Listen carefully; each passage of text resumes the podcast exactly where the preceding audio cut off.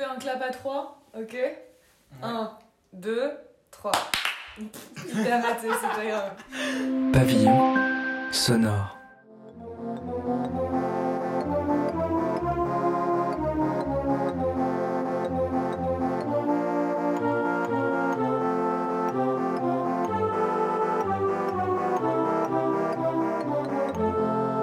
Drôle d'histoire.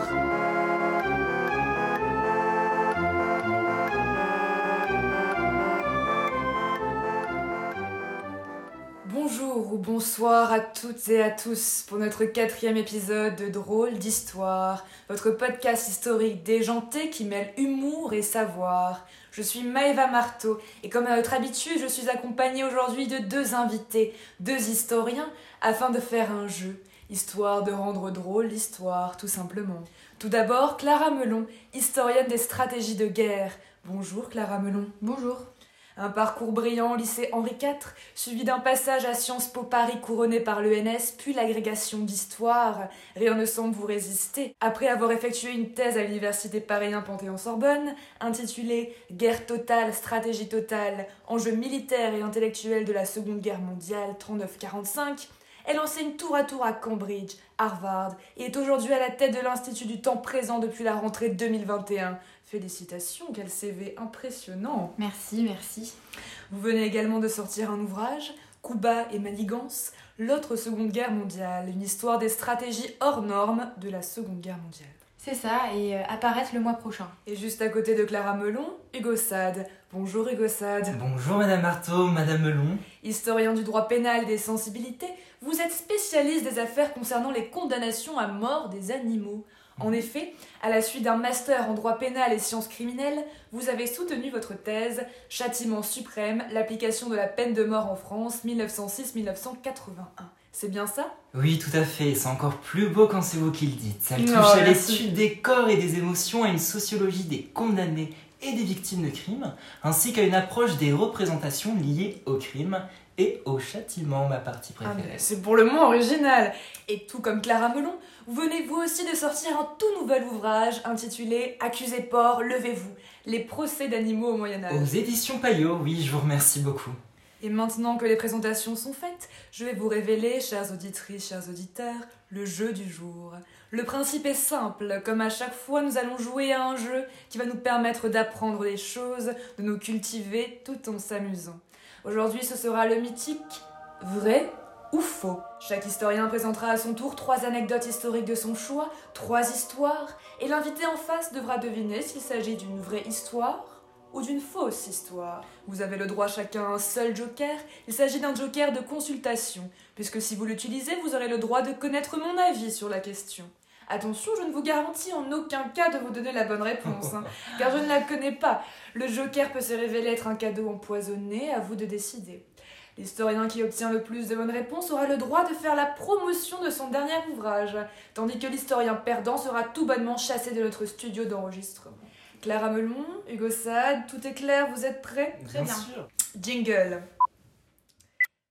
C'est vrai, ou faux, vrai ou c'est faux, vrai ou faux, non c'est faux. ou vrai, vrai ou faux, ah c'est vrai que c'est faux, vrai ou non mais c'est vrai ou faux, Hugo Sade, je vous laisse l'honneur de commencer cette série de vrai ou faux. Madame Marteau, je vous remercie infiniment et vous m'envoyez ravi. Madame Melon, chères auditrices et chers auditeurs, je m'apprête à vous raconter là une histoire bien étrange, l'histoire d'un assassinat. Ah bah ça commence bien, vous savez mettre l'ambiance, Hugo Sade. C'est peu de le dire. Nous sommes alors le 4 juin 1968 et il est 6 heures lorsque les plus matinaux des New-Yorkais découvrent chez leur kiosquaire préféré une bien triste nouvelle. Parmi les journaux, Daily News titre une actrice a tiré sur Andy Warhol. L'artiste le plus en vogue des États-Unis serait dans un état particulièrement critique. Mais alors, que s'est-il vraiment passé? Eh bien, pour le comprendre, je vous invite, si vous le voulez, à pénétrer dans le centre de la vie underground new-yorkaise. tombe bien. Nous sommes en 1964, lorsqu'Andy Warhol inaugure la Factory, troquant l'atelier d'artiste pour une usine mythique de production en série. Oui, les fameuses soupes Campbell, c'est les Marilyn Monroe. Hum, C'est ça, oui, Madame Melon. Donc je disais, la Factory n'est pas seulement un lieu de travail où se côtoient les employés de Warhol, qui marchaient d'ailleurs, qu'on se le dise, tous aux amphétamines. Ah, ça vous connaît les amphétamines Ce sont mes vitamines. Et comment, Madame Marteau? J'en ai pris juste avant de venir. Ah ben moi aussi, figurez-vous Et c'est dans cette effervescence artistique que Warhol industrialise l'art et fait de son rêve une réalité. Il est définitivement devenu une machine. Mais ce n'est pas au goût de tout le monde, comme en témoigne l'épisode qui va suivre. Par une très chaude journée d'été en l'an 1968, Valérie Solanas, première pute intellectuelle d'Amérique, c'est ainsi qu'on l'a surnommée, donc pénètre dans l'antre de la factory. Armée d'un pistolet automatique qu'elle décèle de son long manteau d'hiver, elle tire à trois reprises sur l'artiste, lequel est touché au poumon, à la rate et à l'estomac. Hospitalisé dans la foulée, Andy Warhol est déclaré cliniquement mort, faisant successivement la une de tous les journaux, mais assez miraculeusement, il survit. C'est sur ce dernier point que j'aimerais attirer votre attention. Pensez-vous réellement qu'Andy Warhol aurait pu survivre à un tel crime? Autrement dit, Madame Melon, chères auditrices et chers auditeurs, pensez-vous que cette histoire est vraie ou bien fausse? Eh bien, euh, oui, je pense que c'est vrai. Enfin, non, je sais que c'est vrai. Et Ah, euh, excusez-moi. c'est aussi une des raisons d'ailleurs qui participe au mysticisme qui entoure cet artiste dès son vivant et qui perdure bien au-delà. ouais, euh, merci. Madame Melon. Donc c'est exact, le roi de la pop survit. Et en 1981, l'artiste revient d'ailleurs sur sa mort, thématique omniprésente de ses œuvres depuis 1962, annonçant la série Diff in Disasters et déclare que la mort vous donne, je cite, vraiment l'air d'une star. Et bien sacré Andy. Ah, sacré Andy et sacré Clara, bravo pour ce point gagné. Bravo. C'est à vous maintenant de raconter votre première histoire. Alors, euh, pour cette anecdote, moi j'ai décidé de rester dans les grandes lignes de l'histoire, Ah, et tu surtout euh, de rester fidèle à mon champ de recherche. Donc, Allez-y, euh, pour cette première histoire, euh, nous sommes en juin 1944, pendant la bataille de Normandie, après le débarquement des Alliés. Alors, un soldat du nom de Smith, appartenant à la 79e division d'infanterie, avait, je cite, ingurgité suffisamment de Calvados pour perdre la notion du danger et s'est emparé d'une position ennemie à lui tout seul, armé uniquement d'un pistolet automatique. Alors c'est vrai qu'il était accompagné d'un autre soldat, mais qui était tout aussi ivre que lui et Ah bah, surtout non armé. Alors le Calvados et l'alcool en général, c'était un réel problème dans l'armée américaine. Ah, c'est un problème pour moi aussi, je dois dire. Vous m'ôtez les mots de la bouche, Madame Marteau, c'est ce que j'allais dire. Merci pour euh, ces informations euh, capitales. Oh là Alors, là. ça va. Où est-ce que j'en étais? Oui. Alors, avant de s'engager dans l'armée, beaucoup des jeunes soldats qui avaient moins de 21 ans n'avaient jamais ingurgité la moindre goutte d'alcool ou alors uniquement de la bière. Petit joueur. Cette première confrontation euh, avec l'alcool fort a posé de nombreux problèmes pendant le séjour des soldats américains en France. Euh, ces derniers étaient responsables de nombreux crimes dans la région à cette époque, notamment de viols, ce qui fait d'ailleurs euh, l'objet de nouvelles recherches depuis euh, quelques décennies. Merci Clara Melon. Trinquons à votre première anecdote. Chine. Mais alors, est-elle vraie? Est-elle fausse? Hugo Sade, c'est à vous. Tiens juste à signaler avant que moi aussi je reste dans les grandes lignes de l'histoire qui n'a pas de petite ni de Évidemment, évidemment. Voilà, je vous laisse juste. voilà, oui, bien sûr, vous. bien sûr, Madame Melon. Alors, il est vrai que dans les pratiques sociales outre-Atlantique, la consommation d'alcool est quelque chose de beaucoup plus tabou qu'en Europe. Cela ne m'étonne guère que les jeunes soldats américains se soient épris euh, de notre bon Calvados, hein, la pomme interdite, si je puis dire, sans qu'ils ne soient préparés aux effets secondaires. Cette anecdote serait donc vraie pour vous. Alors, Clara Melon, votre réponse? Eh bien, évidemment, euh, c'est vrai, je vais pas m'amuser à raconter des bêtises sur l'histoire à la radio. Oh, c'est pas des Voilà. bêtises. Comme si on n'entend- on n'en entendait pas suffisamment comme ça. Bon, alors, je vous rappelle que c'est quand même un peu le principe de l'émission, hein, Madame Melon. hein, mais, euh, Exact. C'est un concours de vrai ou faux, et évidemment qu'on ne va pas laisser les auditeurs dans le doute. Alors, ouais, puisque leur tour, passons maintenant à la deuxième anecdote euh, de notre historien, Hugo Sade, c'est à vous. Je vous remercie, Madame Melon, chères auditrices et chers auditeurs. Comme vous le savez, la cérémonie de la panthéonisation de Josephine Baker a eu lieu ce mardi 30 novembre. C'est un cercueil presque vide qui a donc fait son entrée dans le mausolée de la montagne Sainte-Geneviève. Et d'ailleurs, saviez-vous que ce n'est pas la première fois qu'une entrée dans le musée de l'homme se déroule sans le corps de celui ou de celle qui est honoré on connaît l'exemple de Léon Gambetta. Seul son cœur fait son entrée au Panthéon en 1920, puisque ses autres organes ont été dispersés un petit peu partout, par-ci par-là. Alors on a sa tête, son cerveau, son bras droit et son cœur qui avaient été extraits à l'autopsie pour en faire autant de reliques. Elles sont gays vos histoires. Euh, aussi gai que moi, Madame Marteau. Dans la même veine, Louis Braille, inventeur de la méthode éponyme de lecture, je vous en prie, pour les personnes malvoyantes, a été enterré dans son village natal en 1852. C'est un siècle plus tard que son corps fut exhumé et transféré au Panthéon sans son cerveau, demeuré dans sa tombe de Couperet en Seine-et-Marne. Et c'est sur cette histoire de cervelle que j'aimerais maintenant écouter votre opinion, Madame Melon. D'après l'exemple de Louis Braille et de son entrée au musée de l'homme, pensez-vous détenir la vérité Oui ou non? Autrement dit, est-ce vrai ou est-ce faux? Eh bien, monsieur Sade, euh, Clara Melon, juste avant que vous répondiez, n'oubliez pas que vous avez droit à un joker que vous pouvez utiliser à n'importe quel moment, par exemple dès maintenant. non, ça ira, merci. D'accord. Euh, comme vous voulez, Clara Melon. Donc pour vous répondre, monsieur Sade, vous l'avez dit vous-même, la panthéonisation euh, se fait parfois seulement avec les organes euh, des panthéonisés. Donc j'imagine que euh, c'est vrai, le cerveau est un organe plutôt noble, donc je doute qu'on ait décidé de prendre juste les doigts euh, de monsieur Braille. Eh bien, accrochez-vous, Madame, puisque c'est faux. Hein Connu pour l'écriture à point saillant qui porte son nom au doigt et à l'ouïe, ce n'est pas son cerveau, mais bien ses mains hautement symboliques qui restent inhumées dans sa sépulture. Aïe, aïe, aïe, aïe, aïe, c'est dommage, Clara Melon. Oh, quel dommage. J'avais pourtant la bonne réponse de mon côté. Vous perdez du terrain, j'espère que votre prochaine histoire changera la donne, allez-y. Bon, euh, eh bien, Madame Marteau, Monsieur Sade, Mhm. saviez-vous que les pigeons ont joué un rôle crucial dans les renseignements militaires pendant les deux guerres mondiales? Et oui, c'est l'idée saugrenue d'un apothicaire allemand du nom de Julius Neubrunner, passionné de photographie et communément colombophile. Alors je rappelle que c'est l'art d'élever et de faire concourir des pigeons voyageurs. Et Mhm. cette pratique, il l'utilisait dans le cadre de son métier d'apothicaire afin de recevoir les ordonnances de ses patients et envoyer les médications urgentes aux patients du sanatorium voisin. Alors un jour, il lui vient l'idée euh, de combiner ces deux passions en fixant un petit appareil photo d'environ 75 grammes sur la poitrine de ces pigeons.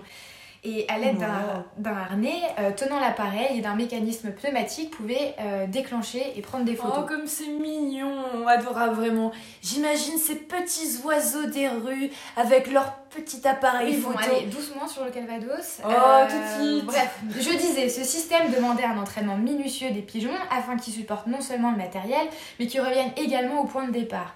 En 1908, Neubrunner dépose un brevet et présente l'année suivante son, son invention devant un public international. Cette idée, elle rentrait dans une perspective de colombophilie militaire pour pouvoir mener à bien euh, des missions de reconnaissance aérienne dans une altitude moindre comparée à celle des avions. Pendant la Première Guerre mondiale, l'utilisation des pigeons photographes est mitigée. Ils ont fait leurs preuves, mais ne sont pas considérés comme assez efficaces par l'armée allemande. Ouais, ils sont durs ces Allemands.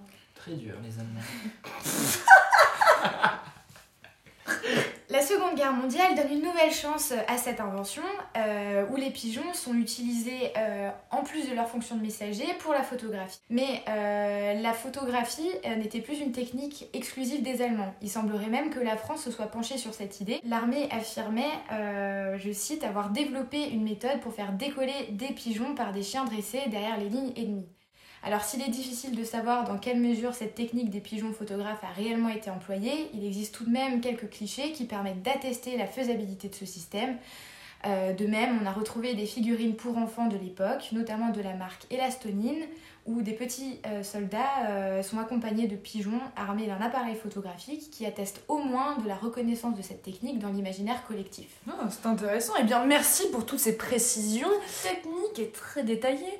Euh, alors, Hugo Sade, euh, que pensez-vous de cette anecdote? Est-elle vraie? Est-elle fausse? Eh bien, je dirais que c'est vrai, euh, Madame Melon. Ces petits pigeons photographes, c'est c'est charmant. Je suis d'accord, oui, oui. Bah, évidemment, c'est vrai, euh, les pigeons n'ont pas marqué l'histoire de la Seconde Guerre mondiale, tout comme ils n'ont pas marqué l'histoire des renseignements aériens. Cela dit, euh, dans une guerre totale, tous les moyens sont bons pour accéder à la victoire. C'est pour cela que moi, personnellement, j'ai travaillé euh, à mettre hop, en lumière hop, cet aspect de l'histoire de la guerre. La, promotion de l'ouvrage, c'est pour le gagnant du jeu, Madame Melon. hein, Non, euh. mais je voulais juste évoquer brièvement, en quelques phrases, l'objet de mon ouvrage qui est en Oui, oui. lien avec Alors, les anecdotes. et tout de suite, une petite pause musicale Arrêtez-la. offerte par Catherine Deneuve qui chante Serge Gainsbourg avec Dépression au-dessus du jardin.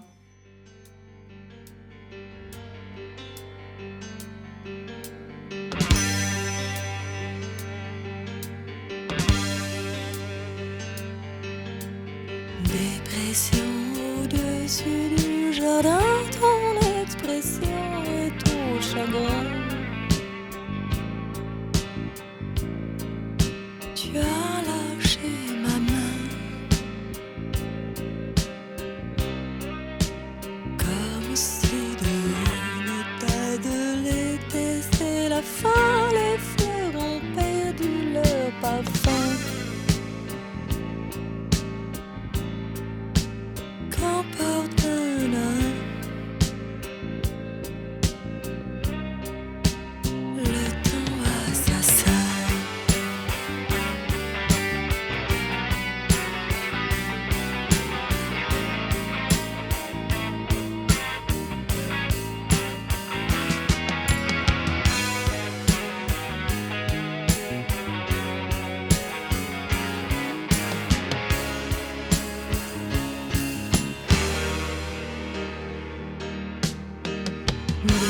Dépression au-dessus du jardin, j'ai l'impression que c'est la fin. Je te sens soudain. Tellement loin, tu t'es égaré en chemin,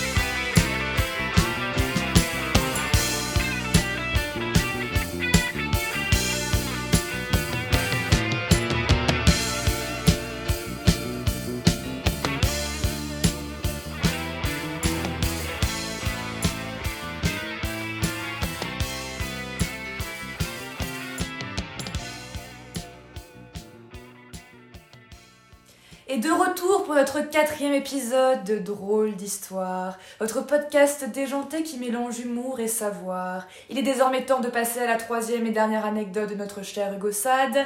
Que va-t-il nous réserver cette fois-ci? Encore une histoire charmante, j'imagine. Vous imaginez bien, Madame Marteau. Et pour terminer, puisque j'avais la conviction depuis mon arrivée au studio d'abattre ma dernière et plus belle carte pour la fin, c'est pourquoi je vais vous conter l'histoire de Marie, Marie l'éléphante, connue sous le pseudonyme de Marie la meurtrière, tragiquement célèbre et réinterprétée depuis comme un récit édifiant sur la maltraitance animale dans le monde du cirque. Je vous propose donc une rétrospective de ce récit sanglant. Ah, venant de vous, une fin joviale m'aurait étonné. Ah, vous me connaissez si bien. Et pour ce faire, je vous emmène, si vous l'osez, avec moi en Virginie, aux. États-Unis d'Amérique.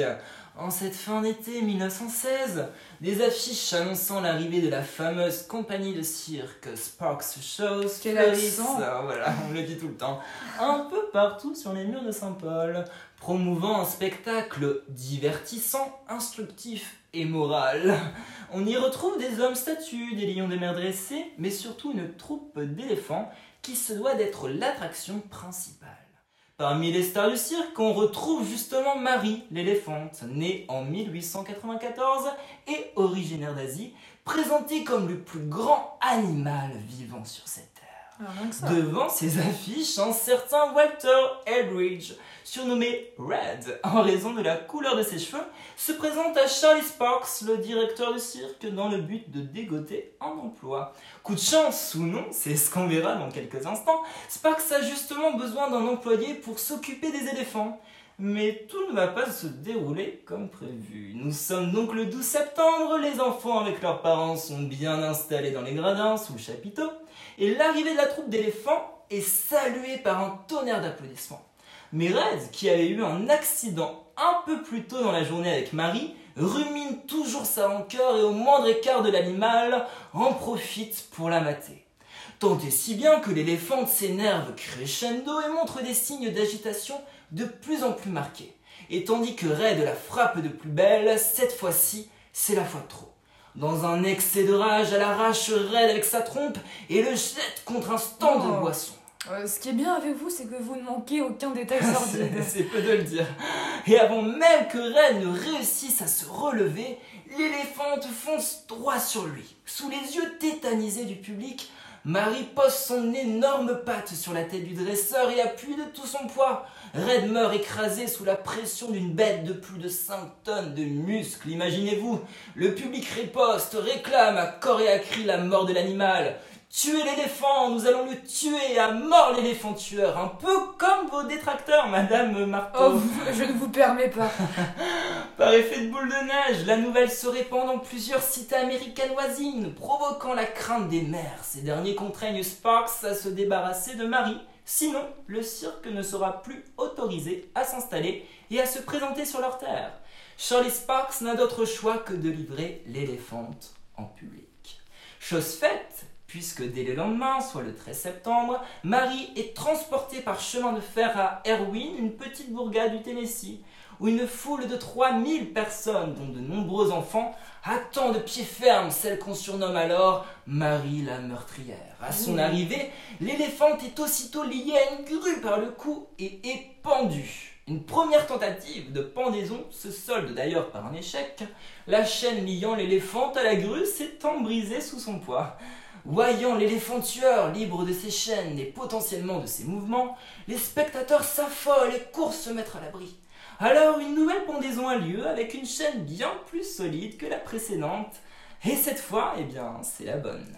L'animal se débat désespérément, étranglé, suffocant sous les vivas de la foule. Et après 30 minutes de souffrance, c'en est fini de l'éléphante. Marie ne bouge plus. L'éléphante est morte. Mais alors, Madame Melon, mes chères auditrices et chers auditeurs, d'après vous, cette macabre, que dis-je, cette horrible histoire a-t-elle réellement pu exister? Eh bien, puisque vous avez réalisé un ouvrage sur l'histoire des procès d'animaux, j'ose espérer qu'au moins celle-ci est vraie. Eh bien, Madame Melon, cette sordide histoire de condamnation à mort d'un animal est tristement vraie. Bonne nouvelle. L'autopsie confirmera d'ailleurs, par la suite, que Marie était en très mauvaise santé. Ah, pauvre Mary. Merci Hugo Sade, vous êtes vous maintenant à égalité, 2 à 2. La tension est à son comble dans notre studio d'enregistrement pour cette dernière histoire de Clara Melon. On se demande bien si elle sera vraie ou fausse. N'est-ce pas Hugo Sade Oh là là, Madame Marteau, mais j'en suis torturée par le doute, j'en tremble. Bon, alors, pour cette dernière anecdote, qui est toujours sur le thème de la Seconde Guerre mondiale, nous sommes alors en 1943, après la reddition italienne.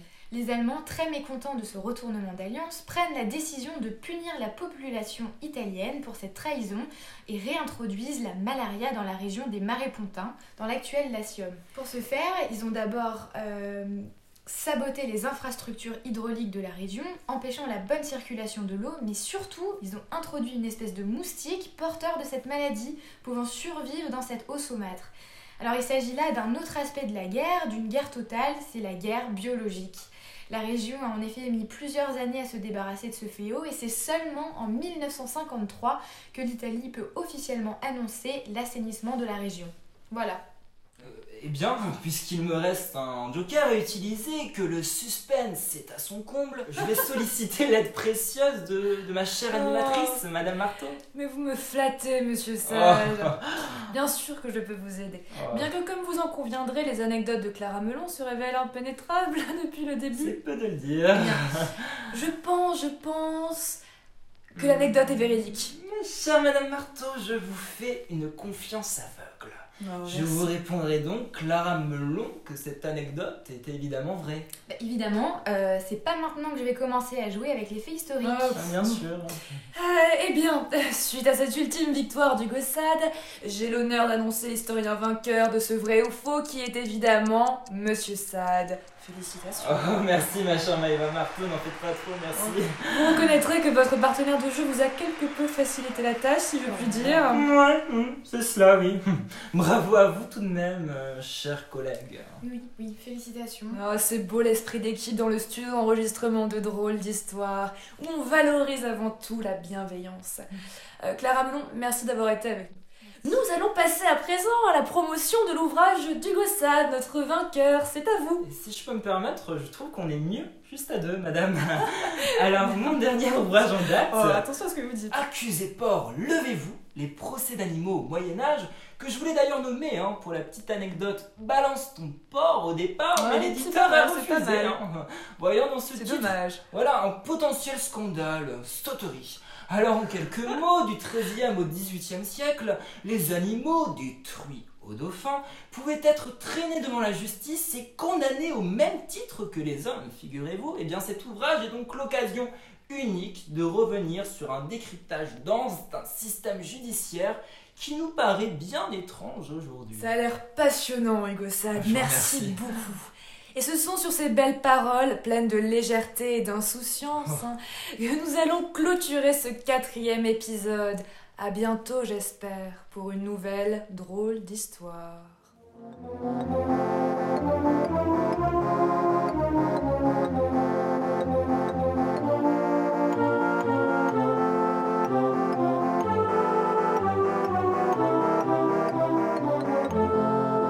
Drôle d'histoire.